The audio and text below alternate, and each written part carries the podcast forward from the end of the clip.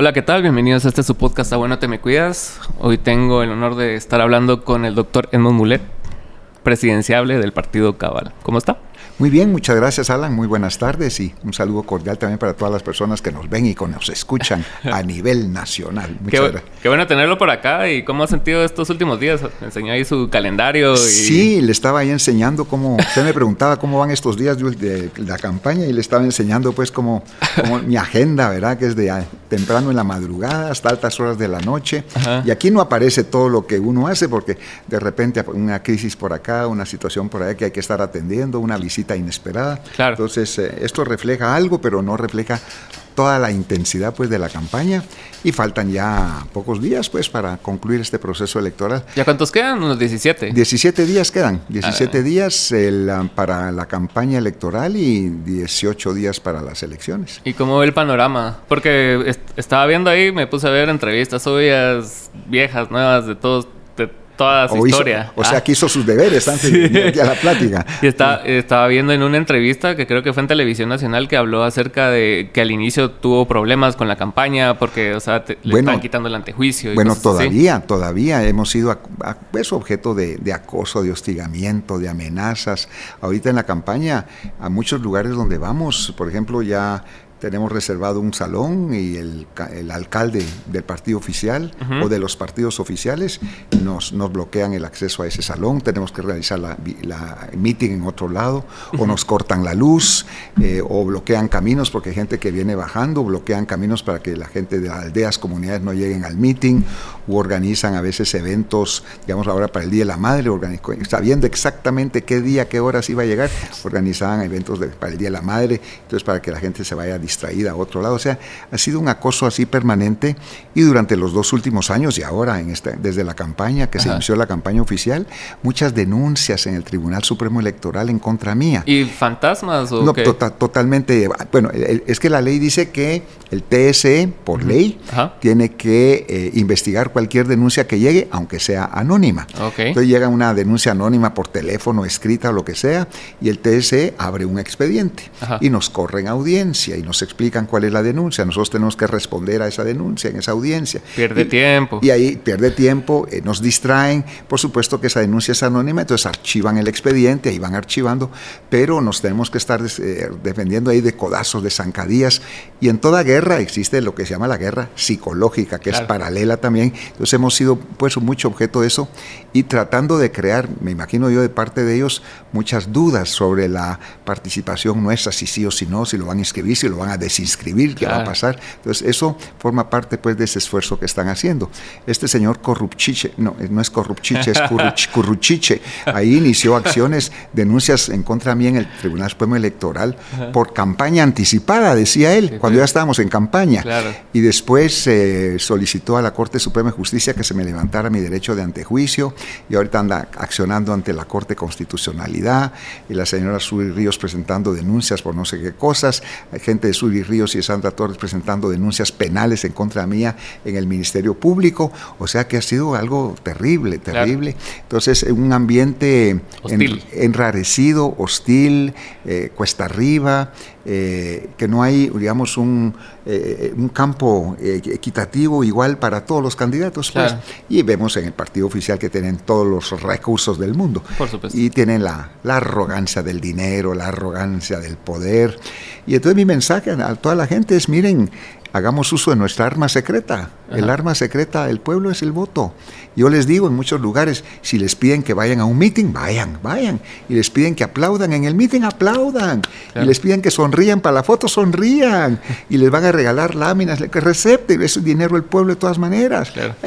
Y si les piden que en la casa particular de ustedes pongan una foto de los candidatos oficiales, póngalo, no hay problema. Pero el día de las elecciones ahí a través de ese voto secreto, el arma secreta del pueblo, la oportunidad de mandar a los bandidos, a los malandrines, a los corruptos, a los inconscientes, a los que le han dado la espalda a la gente, mandarlos al pasado, ahí donde debe ser. Entonces a eso me dedico ahora en esta campaña intensa de los últimos días y también llamando la atención de la gente, Alan, porque he visto en, redes sociales esta campaña para que se vote nulo o para que la gente no vaya a votar. Pero eso forma parte de la trampa de los partidos oficiales porque entre menos gente participa, con pocos votos ellos se pueden colar a ganar alcaldías, municipalidades, incluso la presidencia de la República. Y esa fue parte de la estrategia también del gobierno desde hace tiempo de auspiciar, subsidiar, financiar a varios partidos satélites y a varios candidatos que no tienen ninguna posibilidad. ahí les dan dinero, dinero, porque entre más candidatos y partidos haya, más se diluye el voto y mientras menos gente participa, entonces ellos con lo que tienen de recursos, de dinero y de poder, creen que se pueden colar. Entonces, ese, el no ir a votar es una verdadera trampa y estamos cayendo pues en las garras de, esta estrategia malévola que están Sí, porque muchos se quejan, nos quejamos de los corruptos y realmente quien votan por ellos es el mismo pueblo. Eh, y, y, los que dejan de votar también son, contribuyen. Son corresponsables de, esa, de, esa, situación. Pero mucha gente no se da cuenta. Exacto. Entonces yo he estado tratando de llamar la conciencia. Miren, es una trampa. Y les digo, no voten por mí, no estoy pidiendo el voto por mí. Solo vote. solo vote, participe, participe. Ahora, pues si, si, votan por mí, cuanto mejor, pues, pero, pero hay que participar. Sí. Es que es bien complicado porque algo que justo ahorita que, que me llama mucho la atención y que si, si ves series así tipo House of Cards y cosas así. O sea, no importa tanto que se diga o no de algo, pero por lo menos ya es algo ya están hablando de eso. Sí. Y, y si lo creen o no, pues bueno, y, y, si usted lo desmiente o no, ya no importa, pero la narrativa está ahí. Exactamente, sí. Entonces ahorita me dicen, miren, dicen que usted es tal cosa, dicen que usted tal cosa, dicen que diga, aclárelo. Pero y, ya, ya, no podemos estar aclarando mil mentiras diarias. Que, y ahorita desataron la jauría de los nets enteros, de los bots. Ah, increíble lo que están haciendo. ¿Y cómo se puede contrarrestar todo eso? O sea, más allá del voto de lo que dijo, ¿usted cómo lo contrarresta así para su salud mental? Y psicológica? Bueno, el, eh, primero manteniendo la, calma y la tranquilidad, no sobre reaccionando, porque a veces una mentira de cualquiera de esas viejas uno dice, hay que salir a responder y a decirle estas sus verdades y todo. Y entonces, entonces respirar hondo, tranquilo, contar hasta 10, y entonces ya, ya, pausado, y porque son trampas, ellos lo, que quieren es reacciones, que uno sobre reaccione, que uno, o sea, pierda el, el control. Entonces ahorita lo que es es tranquilo faltan solamente dos semanas para las elecciones, o sea, vamos pausaditos ahí y no caer en esas provocaciones, que eso está diseñado así para, para provocar, ¿verdad? Es que sí. Eh, que entonces hay que tener mucho cuidado. Sí, porque cualquier palabra mala que usted diga o, o, salida de tono uh, o de, contexto, inmediatamente lo toman, inmediatamente lo toman y lo, tergiversan y lo manipulan. Entonces, mejor, como dice un dicho, ah, calladito se ve más bonito. y usted que lleva bastante tiempo, tanto en política como diplomático, o sea, ¿cuáles han sido como que los, los cambios más dramáticos que ha, que ha sufrido la democracia en Guatemala? Porque usted estuvo para lo del Serrano. Serranazo. Sí, bueno, yo, yo, yo, eh, yo era presidente del Congreso en 1992, fue cuando impulsé el bono 14, el Código Procesal Penal, todo ese tipo de cosas. Y en aquella época la presidencia del Congreso era solamente por un año. La ley no permitía una reelección. Fue Ríos Montt, cuando fue presidente del Congreso, quien modificó la ley para él quedarse cuatro años, los cuatro años del FRG como presidente del Congreso. En aquella época era solo un año. Yo fui electo presidente del Congreso en enero del 92. Yo era de la Unión del Centro Nacional, UCN, mi amigo el periodista Jorge Carpio, la UCN, la buena, pues la original. Él fue, que mataron, ¿verdad? Lo asesinaron el 3 de julio de 1993, camino a, Chichicastenango, en, la curva del puente. Iba fuerte, ¿verdad? Sí, y era otro de los grandes crímenes impunes de, Guatemala. Y, el, ah, y en enero del 93, Jorge Serrano, el presidente de la República, aunque éramos de partidos distintos, me pide que yo me vaya como embajador de Guatemala a los Estados Unidos. Okay. Y entonces consulté con Jorge Carpio, yo fui presidente del Congreso a los 39 años, embajador de Guatemala en los Estados Unidos, la misión diplomática más importante a los 40 años. un gran honor, un gran honor, una gran responsabilidad. Y con mi esposa y mis hijos nos fuimos muy contentos para Washington. Pero esa alegría duró solo cuatro meses, porque el 25 de mayo del 93 fue el autogolpe de Jorge Serrano. Entonces yo renuncié como embajador de ese gobierno ante los Estados Unidos, pero conformé lo que denominé la Resistencia Internacional Guatemalteca Organizada, de siglas RIGO, Resistencia Internacional Guatemalteca Organizada, y tomé, en nombre de las Fuerzas Democráticas y eh, Constitucionales de Guatemala, tomé posesión de la embajada, después tomé posesión de la misión de Guatemala ante la OEA, o sea, hay que organicé, y al mes y pico, pues pasó la crisis, y entonces Ramiro de León Carpio, que era procurador de derechos humanos, que fue designado por el Congreso para completar los dos años y medio que le a Jorge Serrano para completar su periodo, como él se fue exilado a, Panamá. Entonces Ramiro de León me vuelve a nombrar embajador en los Estados Unidos y ahí estuve más de tres años en Estados Unidos. O sea que en efecto yo viví el tema del serranazo, pero yo estaba en Estados Unidos pues. e hice mi trabajo allá de resistencia internacional y de, y de crítica pues a lo que estaba pasando. Es que sí, son tiempos bastante convulsos cuando pasan Y que uno no sabe lo que va a pasar, porque Jorge, cuando era yo presidente del Congreso y el presidente de la República, en dos ocasiones Jorge Serrano me propuso. Ahí en casa presidencial, Jorge Serrano es un hombre así grandote y me agarraba así el hombro y los corredores de casa presidencial me decía, mira cómo le está yendo de bien al chino Fujimori en el Perú con su autogolpe, hagamos lo mismo en Guatemala. En aquella época éramos 116 diputados. Y el fin del autogolpe era perpetrarse él en el... Era, de según él, era transformar y me decía, no necesitamos tantos políticos, tantos diputados, te voy a nombrar presidente de un Consejo de Estado con 20 legisladores es más que suficiente, pero de un manotazo quitó a la de Derechos Humanos, la independencia de la Corte Suprema de Justicia, eh, la Corte Constitucionalidad, o sea, todas esas instituciones democráticas que nos costó tanto construir, él lo quería realmente destruir. Y entonces, eh, y cuando ocurre el, ese, el 25 de mayo del 93, ese golpe, y cuando yo tomo esa posición, yo no sabía si iba a ser exitoso o no Jorge Serrano, yo no, sabía. O sea, que era de lanzarme al vacío, pero es donde uno tiene que ser muy consecuente, congruente con sus principios y sus valores. Y, ah, Fujimori, que fue exitoso en su golpe de Estado, yo no sabía si Serrano lo iba a hacer y que me estaba condenando a un exilio también para siempre, ¿verdad? O sea, pero son decisiones, momentos en la vida que hay que tomar decisiones y por eso es que los principios son muy importantes, porque ahí cuando hay alguna duda, cuando hay alguna crisis, cuando hay alguna una situación así de conflicto, uno se apega a los principios y siempre sale uno bien, siempre sale uno bien. ¿Y qué le llamó después de su periplo por las Naciones Unidas y todo eso? ¿Qué lo llamó a regresar aquí a, bueno, yo, mi, primer trabajo fue como jefe de esa misión de Naciones Unidas para ir a pacificar y estabilizar Haití. Ese fue mi primer trabajo. ¿Estabilizarlo de qué? De la violencia, de la inseguridad, de las maras, de las pandillas. Haití, hay que recordar que fue uno de los países más desarrollados y más avanzados, más ricos del Caribe. Llegó a ser el mayor productor y exportador de azúcar del mundo, más que Cuba. Hoy en Haití le quieren poner una cucharadita de azúcar a la taza de café, esa cucharadita de azúcar la tienen que importar. En Haití se quieren comer un aguacate, lo tienen que traer de República Dominicana. Yo ni en África he visto los niveles de miseria y de pobreza como hay en Haití. Sin embargo, hasta 1963 el Producto Interno Bruto, el PIB de Haití, era superior al de República Dominicana. En Haití había infraestructura, educación, producción, exportaciones, había de todo. Había turismo, ahí llegaban barcos cruceros, Bill y Hillary Clinton pasaron su luna de miel en Puerto Príncipe, la capital de, Haití. Hay hasta teorías conspirativas de ellos dos en Haití, ¿no? Sí, has escuchado? he escuchado también un montón de cosas ahí. Y, el, ah, y entonces, cuando yo veo que, y después cuando, después, cuando yo llegué a Haití, había, más o menos 450 secuestros al mes. Y ah. el país sumido bajo el control de las maras, de las pandillas y todo. En 15 meses limpié Haití. Cuando yo me fui después de 15 meses había uno o dos secuestros al mes, no había una extorsión, o sea, cumplí con el mandato del Consejo de Seguridad de pacificar y estabilizar Haití. Y es cuando me nombran subsecretario general encargado de todas las operaciones de mantenimiento de la paz en el mundo. Yo era el comandante mundial de los cascos azules y mi trabajo esencialmente era administrar y supervisar estados en crisis y estados fallidos.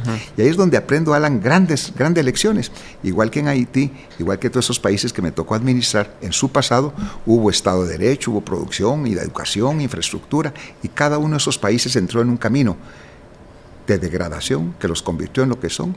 Y ahí es donde me entra a mí la angustia la gran preocupación cuando veo el camino que siguieron esos países es exactamente el mismo camino que Guatemala lleva. Y para allá vamos, para allá vamos, para allá vamos. Y, entonces, y de hecho los índices que tenemos, tanto de desnutrición, analfabetismo y todos son iguales o peores que Haití. En algunos casos, mire, peores, peores que Haití. Y entonces yo ya debiera estar jubilado, ¿va? Dedicado a mis hijos y a mis nietos. Descansando. ¿no? Y cuando mi último trabajo en Naciones Unidas fue como jefe de un mecanismo para investigar el uso de armas químicas en la guerra en Siria. Y eso lo entregué el trabajo pues a, finales del 2017 y después a partir del 2018 me siguieron invitando de parte de Naciones Unidas para otros cargos, otras funciones. Incluso me ofrecieron el cargo de director general adjunto de la UNESCO, de la Organización de las Naciones Unidas para la Educación, la Ciencia y la Cultura, con sede en París. Y la directora general de la UNESCO, ex ministra Madame Azoulay, que es ex ministra de Cultura de Francia, directora general de la UNESCO, francesa, primer mundo, me dijeron anda buscando a un latinoamericano que hable inglés, que francés, que tenga experiencia, que, eh, que hable los idiomas y que, esté, que conozca Naciones Unidas. Y me habla español y francés Un poco de español y francés e inglés, sí. Un poco de español. y entonces, entonces yo hablo con mi esposa. Le digo, mira, me ofrecen ese cargo, director general adjunto de, Naciones, de la UNESCO en París, un bonito apartamento en París, los últimos años de la vida, recorriendo el mundo patrimonio, no sé qué, cultura acá y todo. Y entonces es un contrato por cinco años. Y viene mi mujer y me dice, bueno, ¿y cuándo nos vamos? Entonces le dije, no nos vamos, le dije yo. Ya decliné y les dije que no, muchas gracias, porque tenemos una responsabilidad aquí en Guatemala. Y así como eso, me han ofrecido puestos en, Viena, en Ginebra, en muchos otros lugares de posiciones, en, a veces posiciones temporales o a veces realmente posiciones ya de dos o tres años. Y a todos he declinado porque tenemos una responsabilidad aquí. Sobre todo, Alan, en mi caso, porque yo ya viví el futuro de Guatemala. Yo ya sé para dónde vamos y que si no cambiamos de rumbo nos vamos a convertir en un Haití. Entonces yo tengo una doble responsabilidad como ciudadano, como guatemalteco, pero sobre todo porque yo ya vi para dónde vamos y la necesidad de cambiar de rumbo. Y por eso fue que participé en la última elección, para ver cómo cambiamos de rumbo. Y cuando veo que ese proceso de degradación en este gobierno se ha acelerado profundamente y rápidamente, pues eso lo dice uno, tenemos que volver a hacer algo, pues. Eso es una obligación que tenemos, pues. Es que se está bien dura la situación y, uno pensaría que no podría estar peor y siempre se puede estar peor. Siempre se puede, estar, siempre se puede estar peor. Siempre hay un, subterráneo más bajo y más bajo y más bajo y más bajo. Incluso Haití puede incluso ir más bajo. Claro, o sea, sí. o sea, para abajo no hay. Eh, eh, eh, sí, no hay límite. El infierno es bien profundo, bien, bien profundo. Y lo que me llamó la atención ahorita que dijo es su responsabilidad como ciudadano. Pero también una cosa es que uno quiera, o sea, yo quiero ser presidente, ¿me entiende? Pero mm. ¿cómo, ¿cómo llegó a ejecutar? ¿Con quién empezó a hablar? Sí, eso no es una, no es una, no amanece uno una mañana para ser presidente o que en la noche se le apareció un ángel a uno y le dice tú vas a ser presidente. Claro, claro. No, ese es un proceso. Eh, primero de, de tomar conciencia. Cuando uno ve las experiencias que tienen Haití alrededor del mundo y lo que le puede pasar a un país si no se hace algo, esa es una parte de esa de esa toma de conciencia y hay personas que se le acercan a uno y dicen, mira, has considerado esto, ¿por qué no haces esto? ¿Por qué no sos candidato? ¿Por qué aquí? En fin, no es uno solito el que toma eso, sino que va, se va elaborando eso y así fue como, como se concluye pues en, en un proceso electoral. Sí, porque aparte de la decisión personal está lo familiar y después hablar así con, con, las personas. Bueno, y familiarmente es un enorme sacrificio, muy, muy, es muy, mucho sacrificio, eh, pero ahí yo, yo tengo una, una enorme ventaja, porque hace 43 años cuando le propuse matrimonio a mi esposa, ella inmediatamente, sí, como no, casémonos, de acuerdo, aquí que allá.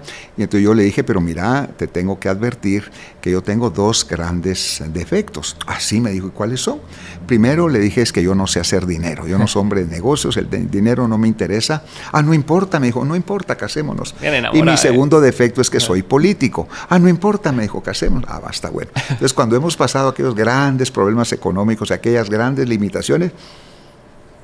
Y cuando ando en política de arriba abajo y toda cosa, porque ella sabía también a lo que se estaba metiendo. Entonces ella siempre me ha apoyado en esas cosas, pero sí fue, fue advertida a tiempo y así me aceptó con mis defectos. sí, es que la, política es algo... Es, algo bien distinto a lo que uno puede percibir y ah, ver de lejos a lo que realmente es adentro. Yo tenía una, una licenciatura después saqué una maestría, después saqué un doctorado y ahorita estoy sacando un postdoctorado en administración de egos. ¿De egos? Egos, es que la política es administración de egos. Claro, claro. Usted prácticamente es CEO de, un equipo de trabajo. Sí, sí, pero además es, la estructura que tenemos es impresionante. Y los egos que hay que administrar, porque esa es la naturaleza humana, pues. Entonces estoy a punto de sacar mi postdoctorado en eso. ¿Y qué cambio hubo de, ese Edmund? Ah, al Edmond de ahorita? O sea, de, su primera campaña que usted estaba así empezando y, no sé si tenía, eh, tenía recursos o no. No, no, bueno, tampoco ahora, pero ahora soy más conocido y lo que sí tenemos de diferencia es la estructura, porque el Partido Humanista donde yo participé, que lástima que cayó en los temas de corrupción y por eso tuve que dejar ese partido, eh, tuvimos muy pocos candidatos a alcaldes, no teníamos pues organización. Ahora con Cabal desde hace tres años pues de 340 municipios tenemos candidatos a alcaldes en 294 municipios. Yo quería llegar a 300, 310, pero ahorita nos faltaron... Uh, 46 municipios donde no tenemos candidatos, eh, y es que no conseguí suicidas. Eh, es que para ser candidatos en algunos municipios hay, que sí, hay que ser kamikaze. Pero sin embargo en Ipala, un consejo muy correcto, muy decente, el dueño de una ferretería, yo voy a ser candidato al CAI, a mí el Tres Quiebres me viene del norte y candidato, y así en muchos municipios hemos conseguido gente valiente, valiente, sí. O sea, o sea que la diferencia es que tenemos una estructura impresionante que no teníamos en la campaña, campaña pasada y un reconocimiento de nombre también. Ahora sí, por supuesto. ya, ya, es mucho más alto que el que hubo en la campaña pasada. Y Sin embargo, de 19 candidatos yo ocupé el tercer lugar. Entonces, es bastante, fue, fue, muy satisfactorio, sí. ¿Y perspectivas de, de partido? O sea, ahorita que, que, mencionó eso, que hace tres años viene, o sea, ¿sí, sí es un partido pensado a largo plazo ah, o solo no. como vehículo? Bueno, todo, todo partido, me imagino que va con ese propósito, esa intención de permanencia, de permanencia, de seguimiento y todo. Y eh, pues, la idea, el propósito es eso, y no un proyecto construido alrededor de una persona, de un individuo, de una personalidad, sino que eh, tenemos eh, nuestros estatutos, nuestro código de ética, o sea, tenemos instituciones ahí e impulsando sobre todo a jóvenes, mucho joven, porque, porque para que se puedan realizar personalmente, profesionalmente, políticamente, hay mucho espacio para, para la juventud. Y hemos tratado de impulsar a mujeres, mujeres, mujeres, ahí ha sido un poco más difícil, pero por ejemplo en el departamento de Zacapa, que uno hubiera pensado que allá en Oriente son más machistas que en cualquier otro lugar, de, tenemos cuatro candidatas alcaldesas en cuatro municipios de, de Zacapa. Y así en nivel nacional hemos tratado de impulsar pues a, la mujer. Es que sí, se, pasa mucho el fenómeno de que la Mara solo se quiere beneficiar así de, un partido porque está posicionado o porque, o sea, por X o Y razón, como póngase el caso de Carlos Pineda, que, que él vino, no estuvo en un partido y después se metió a otro. es que le dieron jalón. Ajá. Le dieron jalón en ese partido con ese vehículo, pero resultó que el vehículo era robado. Entonces ahí era complicado para él, pues no tenía los papeles legales el carro, donde le dieron jalón y ahí donde tuvo esos, esos problemas. ¿Y usted cree que, que lo que le pasó a él, a Roberto Arzudia, todo eso es como parte o parecido a lo que a usted le pasó o le sigue pasando? Es, sí, claro. O sea que hay, hay una intención ahí de, de, bloqueo, de crear esos ah, signos de interrogación. Ahora, en el caso de, Roberto Arzú, eh, la, acusación que se le hizo fue porque hizo campaña anticipada.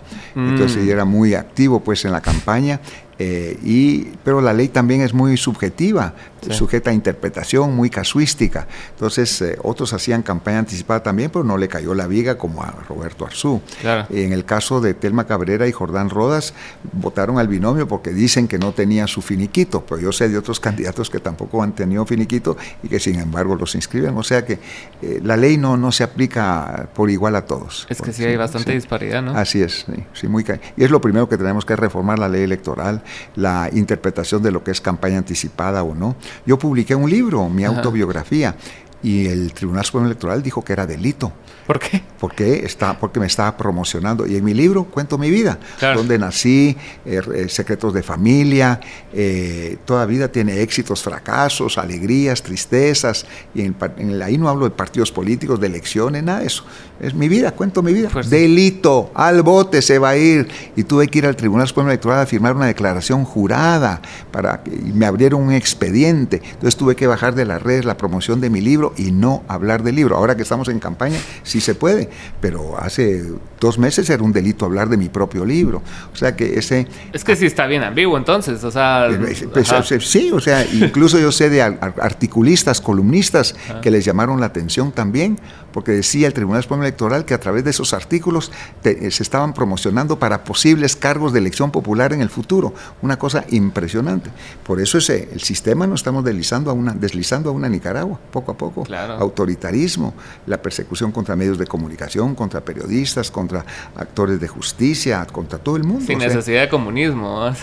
Es que esto ni siquiera es ideológico, es pura, pura, pura, pura, purisísima corrupción. Es que Pura corrupción. Y, yo creo que estamos, o sea, muy cercanos a, una dictadura de corrupción, sino es que ya. Pero fíjese que llevamos tres años y medio sin elegir magistrados de Corte Suprema de Justicia y magistrados de salas de apelaciones. ¿En qué país? ¿Quién va a venir a invertir a un país, a generar trabajo y empleo donde no hay certeza jurídica, donde no hay reglas claras? Son los call centers. y, y, donde impera la corrupción o la impunidad. Y hablando de impunidad el 97, 97% de los crímenes, asesinatos y homicidios en Guatemala quedan impunes. un asesino, un, homicida tiene 97% de posibilidades de que nunca pague por su crimen. O sea, esos son los niveles pues, de, de justicia en Guatemala que también tenemos que ver cómo lo resolvemos. Es que no, o sea, Sí, uno ve los, uno ve los ejemplos, o sea, pónganse, ahorita que me he involucrado más a hacer como contenido de, política, no solo, no solo entrevistas, sino que ir involucrándome a, me, fui a meter a un meeting del partido Sur y póngase, ajá, ajá. entonces uno va, va conociendo la opinión de las personas y no necesariamente de los candidatos, porque los candidatos hasta cierto punto, o sea, saben lo que tienen que decir, entonces, pero cuando uno habla con las personas y el por qué van a votar por tal, o sea, no es por sus políticas públicas, no es por lo que usted diga que va a hacer, o sea, e, ellos les interesa así como que, ah, no, pues hoy vine porque me dieron de comer aquí, va. Sí, había refacción. Ajá, o en el caso de Suri, era, o sea, la justificante para votar por ella de unas personas era porque no era Sandra. Sí, o sea, no era, no era, no era a favor de, sino en contra de la otra. Ajá. Entonces, usted va viendo así la realidad de las cosas y, pero, pero también, Alan, la ley electoral no permite más que 90 días para presentar programas de gobierno, para presentar propuestas. Antes de eso es ilegal.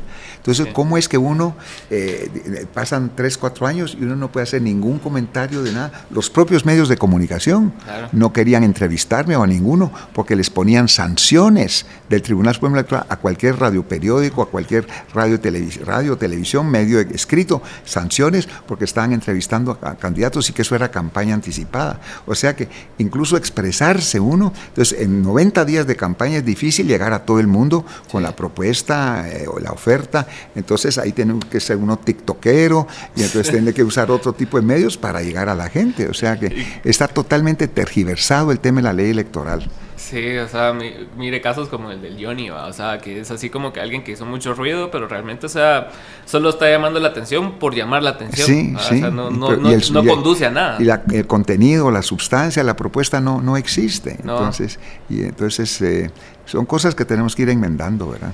Y lo, lo que he visto de su campaña, que no sé si sea tan... O sea, siento que es un poco peligroso, o sea, como que atreverse a decir como números en, en cuanto a propuestas, o sea, yo, fui al último debate en el que usted estuvo y también he visto su publicidad y todo. Y, y, se me hace como hasta cierto punto peligroso para usted, pues, o sea, porque hasta cierto punto se está poniendo la vara hasta cierta altura donde si no llega a eso, va a ser considerado como algo no tan bueno. Populista o demagógico. Exacto. Porque, eh, por ejemplo, cuando yo digo de las medicinas gratuitas, la mano peluda inmediatamente empezó acciones, va, que es populista, que es irresponsable, que eso no se puede, que no sé cuánto. Pero ahí está, yo le invito a toda la gente a que entren a muletpresidente.com. Ahí está la descripción de dónde van a venir los recursos. En el tema de las medicinas, por ejemplo, el Ministerio de Salud Pública tiene un presupuesto inmenso de centenares de millones de quetzales para medicinas medicinas, pero no hay medicinas en los puestos de salud. Pero ahí se está metiendo con, con, ya con dinero de otras personas que mueven intereses más fuertes, ¿no? Pero ahí lo que hacen son grandes contratos con las farmacéuticas, con los negociantes de la vida y la salud. Ahí hay mordidas, hay negocios, hay beneficios, hay de todo.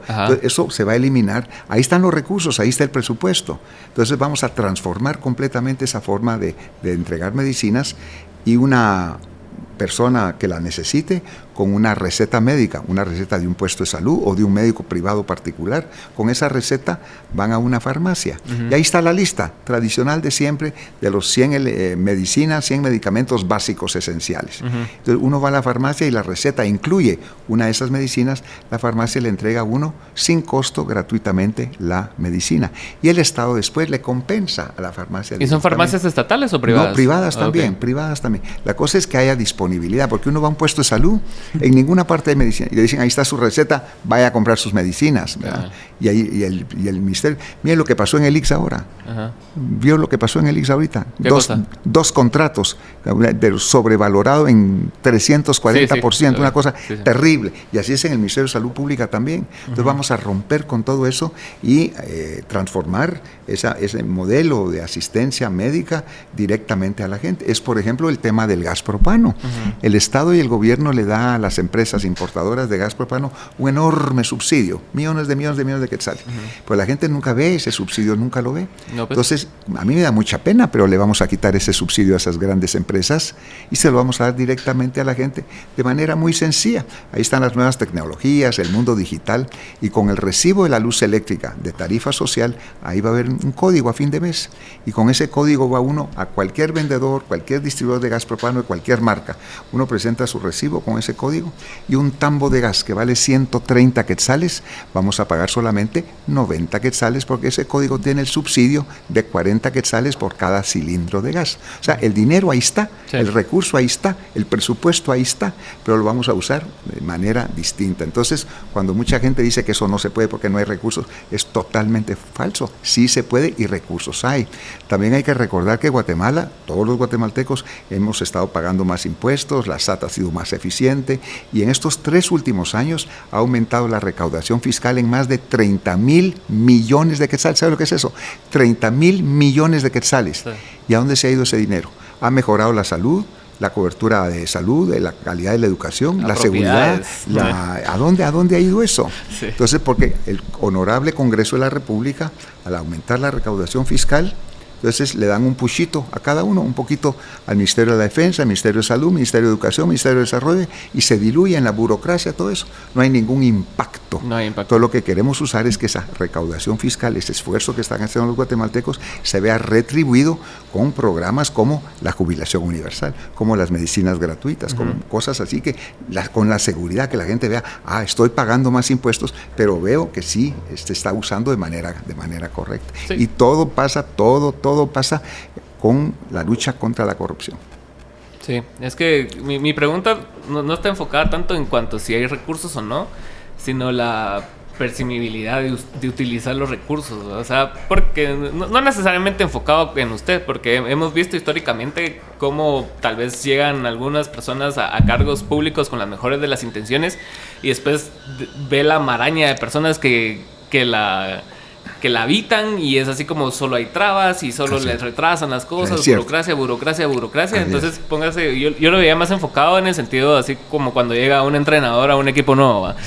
Y ningún entrenador viene y dice, vamos a ganar los siete títulos este año, sino que van a, dicen la retórica así como, no, vamos a trabajar, vamos a hacer lo mejor que podemos y después ya ganan los títulos, así como, ah, ya, vieron que sí. Pero no, debo, admitir que no es tarea fácil. es tarea difícil, es cuesta arriba, es complicado. Y nuestro programa es honestamente muy ambicioso, muy ambicioso. Pero ahí es a donde queremos llegar. O sea, eh, si somos mediocres en nuestras aspiraciones, vamos a ser también mediocres en, nuestras realizaciones. sí, es cierto. Sí, y, y también lo, lo, de la educación me llamaba mucho la atención porque es, es un tema que se le pregunta bastante y, y usted lo, lo, contesta con lo de las tablets, con lo de los tutores, pero también hay déficits así como de 300 mil maestros. Entonces, ¿cómo, cómo por dónde empezar? Es, mi, es mi duda más bien. O sea, sabemos lo de la salud, lo de la educación, lo de la falta de trabajo, etcétera, etcétera, etcétera, pero ¿cómo es la ejecución de esas? Bueno, el, por ejemplo, en las tablets ya estamos en contacto con un gobierno amigo que está muy interesado en ayudarnos en ese tema. Vamos a necesitar 2.500.000 millones mil tablets en Guatemala con internet gratuito y con su contenido bien definido, con algunos juegos también, porque hay muchos juegos que son educativos también, ¿verdad? Yo no conozco el Minecraft, pero dicen que Minecraft es también va formando la capacidad intelectual, volitiva de, los jóvenes. Entonces, ese tipo de cosas son los que van a ayudar. Y el... Y ahí está el mundo ahora. Todo el mundo está hablando de la inteligencia artificial. El mundo ya está hablando de inteligencia artificial. Y Guatemala todavía estamos viendo si les damos tablets a los niños, si ahí están los empleos, ahí está el trabajo, ahí están las oportunidades para, salir adelante. Tenemos que darles pues esos, esos utensilios. O sea que, le quiero poner otro ejemplo en relación a la, a la educación y a las tablets. La República de Colombia, por ejemplo, es en territorio, en extensión, en cantidad de población y en riqueza. Solo Colombia es más grande que Guatemala, El Salvador, Honduras, Nicaragua, Costa Rica, Panamá y República Dominicana juntos, solo Colombia. Y todos los estudiantes en Colombia tienen su tablet y tienen su internet. O sea, si un país como Colombia, o como Brasil, o como Uruguay, o como Chile, o como todo el mundo lo tiene, pues es perfectamente factible hacerlo pues en Guatemala también. Y es una responsabilidad del Estado.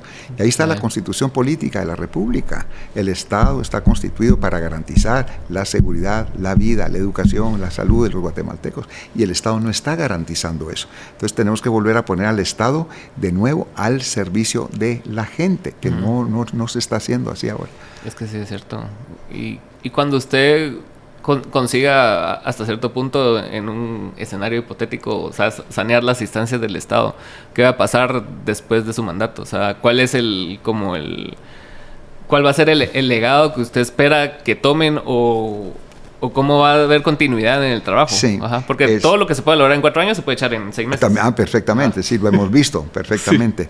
El, ah, la lucha contra la corrupción va a ser a fondo. Yo espero que en cuatro años podamos realmente limpiar lo más profundo, lo más enraizado que está la corrupción. En todas partes hay corrupción, pero yo espero que se siga en esa lucha, en esa, persistente pues en ese, en ese concepto, porque si no enfrentamos la corrupción, le digo, vamos a seguir en esa espiral de suicidio colectivo, de autodestrucción que nos va a convertir en un estado fallido. Eso es muy importante. Y en cuatro años podemos crear las bases. O sea, eh, en cuatro años yo reconozco que no se puede hacer todo lo que uno quiere, pero cambiar el rumbo, establecer las bases para avanzar en una dirección diferente a la que llevamos como país actualmente. Hay un tema muy preocupante, eh, me imagino que la mayor parte del auditorio que nos escucha no vivió la guerra, ¿verdad? No vivieron la guerra.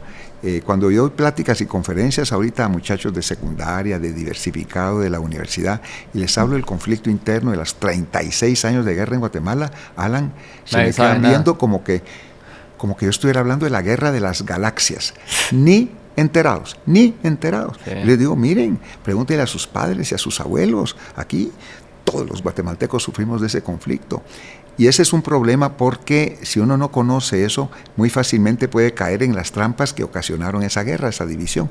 Y de nuevo estoy escuchando esas voces de odio, de rencor, de división, de polarización que nos llevaron a esa guerra. Y de nuevo las estamos escuchando. Entonces a mí me aterroriza que en algún momento dado eh, el, proceso político en Guatemala no canalice las aspiraciones de manera libre, democrática, y que muchos se van a ver forzados pues a tomar las armas de nuevo. Y eso es, eso es terrible, terrible. Entonces tenemos que proteger las instituciones democráticas en Guatemala, permitir la participación, la descentralización, la descon y espacios de diálogo y conversación que ya no existen. Todo eso se cerró. Y por eso yo he estado proponiendo desde la campaña pasada el ABC el acuerdo básico de consenso, que nos pongamos todos de acuerdo, el sector productivo, el sector social, ah, los sectores políticos, todos identifiquemos, vaya, cinco temas pues, cinco temas en los que podamos todos converger y, converger y avanzar en una misma dirección. y, ah, y, solamente a través del diálogo vamos a poder sacar esto adelante. Porque ahorita, mire, los niveles de, de maniqueísmo que existe. El maniqueísmo es si no estás conmigo, estás contra mí. Aquella división terrible entonces, eh, y, eso, y eso está bastante incentivado por las redes sociales. Ah, sí. Porque eh, los comentarios que más suben son los comentarios más así. Sí, así es. Sí, Entonces, aquí hay organizaciones que infunden terror, por ejemplo, ¿verdad? Entonces están dedicados a eso. Y es una enorme irresponsabilidad. Y está bien difícil el discernir que.